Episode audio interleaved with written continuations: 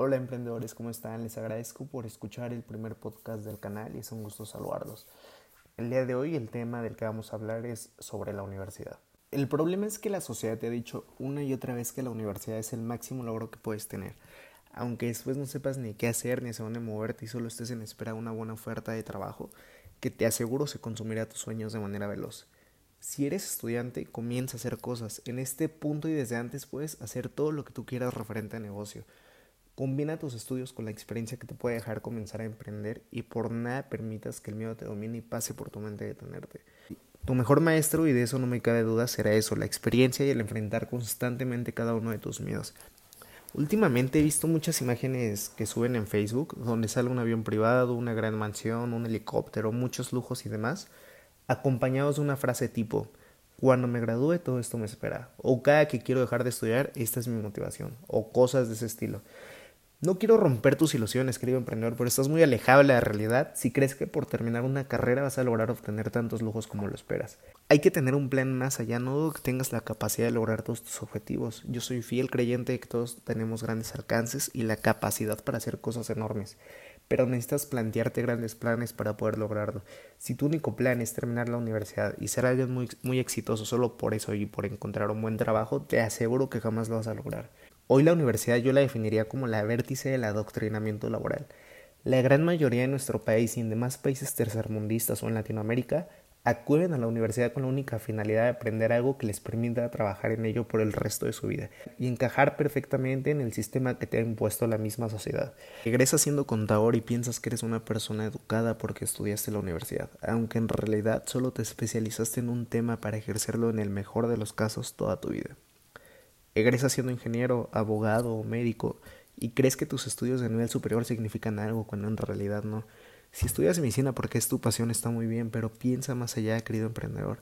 Ve más allá de solo graduarte y ser un buen médico. Necesitamos profesionistas con pasiones.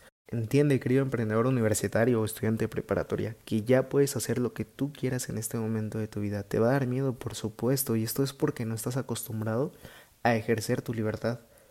Jamás en toda tu vida has hecho libremente lo que has querido hacer. Necesitas tener a alguien detrás de ti diciéndote qué es lo que tienes que hacer y ahora tu mente te hace creer que tienes que seguir escuchando a todo el mundo, opinar sobre tu educación y sobre tu futuro. Los universitarios en México y en Latinoamérica actualmente tienen miedo a fracasar, aun cuando en realidad jamás han intentado nada. No puedes fracasar realmente si por fracasar piensas que reprobar un año escolar o una materia es el fin del mundo. No seas ridículo, eso no es fracasar. Tener una métrica tan pobre y ridícula para el fracaso indica que tus aspiraciones tampoco son muy altas. Esto es una liga que tienes que estirar. Si fracasar significa perderlo absolutamente todo, entonces triunfar significa que lo puedo ganar también absolutamente todo, pero no. Los chicos aún no piensan así. El éxito es pasar bien las materias y terminar pronto toda la carrera. Alguien dijo que la universidad es un crimen, y sí estoy de acuerdo, es un crimen que teniendo 40 alumnos en un salón, a todos los hagan leer el mismo libro cuando 40 alumnos podrían leer 40 libros diferentes, 40 libros diferentes podrían ser muchas ideas nuevas en los jóvenes, 40 libros distintos podrían desarrollar 40 mentes distintas, pero no, todos con el mismo libro entorpeciendo todas sus habilidades.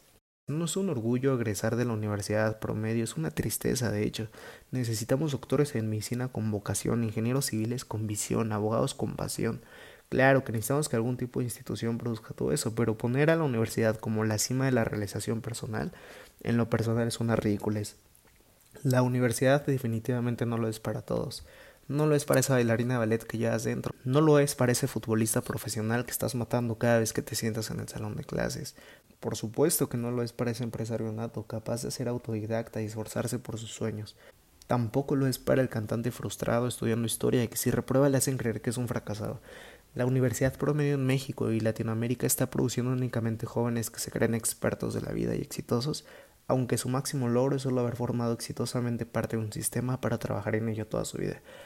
Tú y yo, querido emprendedor que me estás escuchando, venimos a trascender. Ya sabes, querido emprendedor, piensa en grandes cosas enormes y hazlo ya mismo. No pierdas más tiempo ni permitas que tus sueños se los lleve aquel empleo con buenas prestaciones. Es momento de trascender. Venimos a trascender.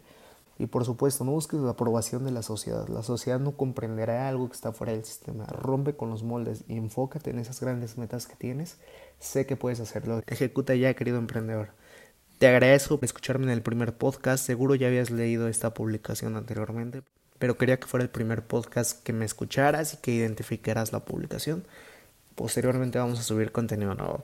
Gracias, querido emprendedor.